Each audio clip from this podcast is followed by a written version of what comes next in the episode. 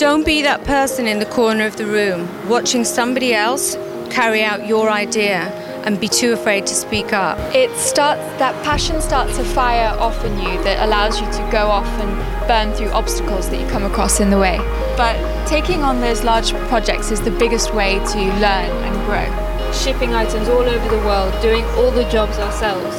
And what, what we know now is all that hard work is what makes us good in business.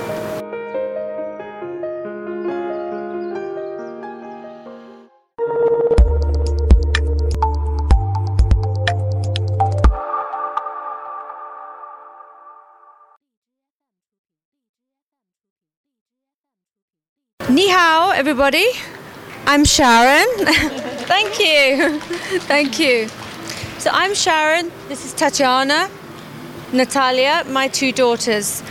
And we're here today in beautiful Shanghai at Shanghai Fashion Week to introduce our business to you, to the Chinese market. And our business is called HEWI London. So we'd like to tell you a little bit today about our journey, how we come to be standing here today, talking to you.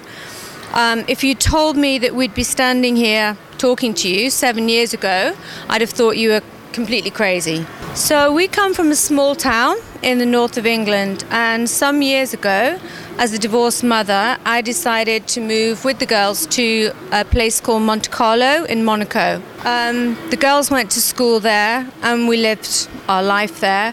And a lot of people would think it was a very lucky life. Um, then one day, life threw one of those nasty curved balls that life can throw at you. So, my ex husband, who still looked after us, told me that due to the economy, um, could I please help out with the family finances? I'd never worked a day in my life and I was absolutely terrified. I had no idea what to do. And it was a very, very lonely place to be. A few days after this, I had an invitation to go to um, a gala called the Red Cross Ball. Uh, this is the most prestigious gala in Monaco. And my invitation came the day of the event, which is actually rather rude and very last minute, but I really wanted to go. Uh, I quickly had to find something to wear, so I called the local resale shop uh, and asked them to help me find a ball gown. So I went along and I found a beautiful dress. It was an Alberta Ferretti ball gown and it was £12,000, which is an awful lot of money for anybody. And I think I paid about £800. And I also knew that once I'd worn it, I could take it back and get a lot of my money back again. So that evening, my dress was a huge success. Uh, people had bought dresses from everywhere, all around Monaco. My dress was a big success and photographed everywhere.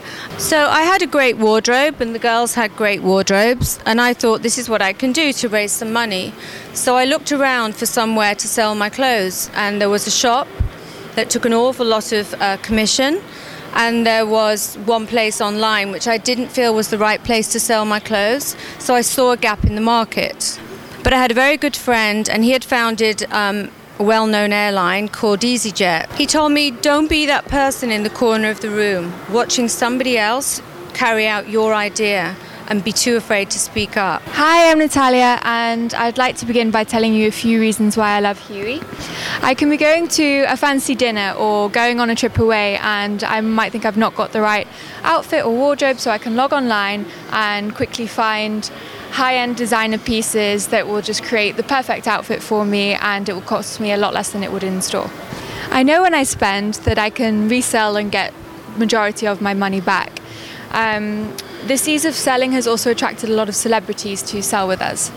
Celebrities and their stylists um, use our website to also raise awareness for charities. So we had, for instance, one celebrity called Harry Styles who sold a Burberry t-shirt. I've only mentioned a few reasons why I love HEWI and why I love what we've created and why I'm proud of it.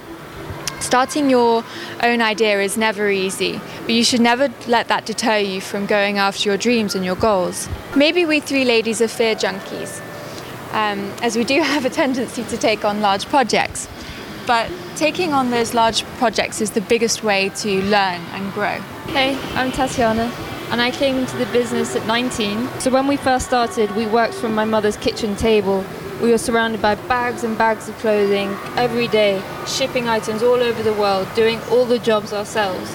And what, I, what we know now is all that hard work is what makes us good in business. My sister's contacts and networking skills has meant that we've been very fortunate to have good clients from the start.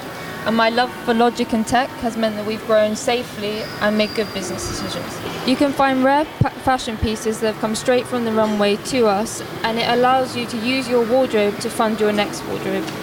We have one client who has sold over £300,000 worth of luxury clothing.